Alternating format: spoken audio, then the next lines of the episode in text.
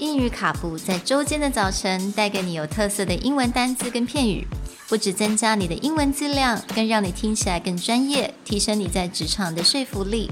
英语卡布早晨一杯知识加倍，English cappuccino, your morning cup of knowledge. Good morning, everyone, and welcome to English Cappuccino, episode 3.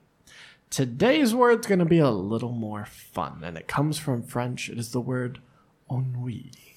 Ennui. Ennui. ennui is spelled E N N U I. Hmm.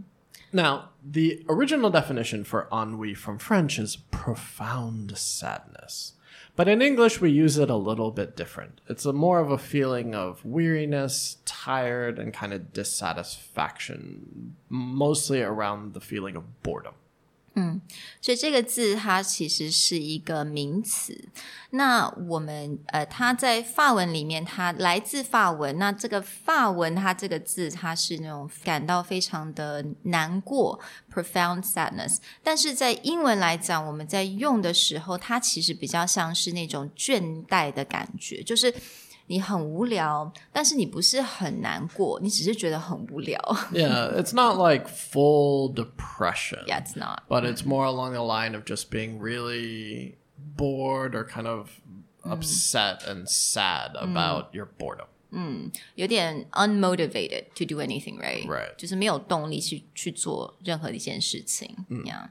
Now, we have two fun examples for where ennui comes from today. The first example is from, I think, Sherry's favorite sitcom series, right? Gilmore Girls. Yes.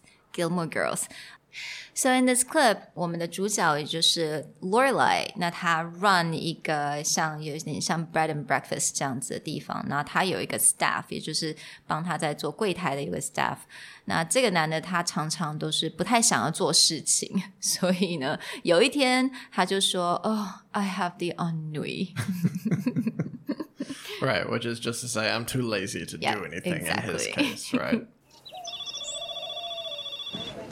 Michel, get that, please. I can, uh, Michel, we've been over this. We all cover the phone. That includes you. don't misunderstand. I wanted to answer it. I truly did. But today, today I'm suffering from ennui. Ennui? Severe ennui. You know what ennui is, yes? Yes. Um, Webster's defines ennui as a lazy, soon to be out of work French concierge who won't answer the phone.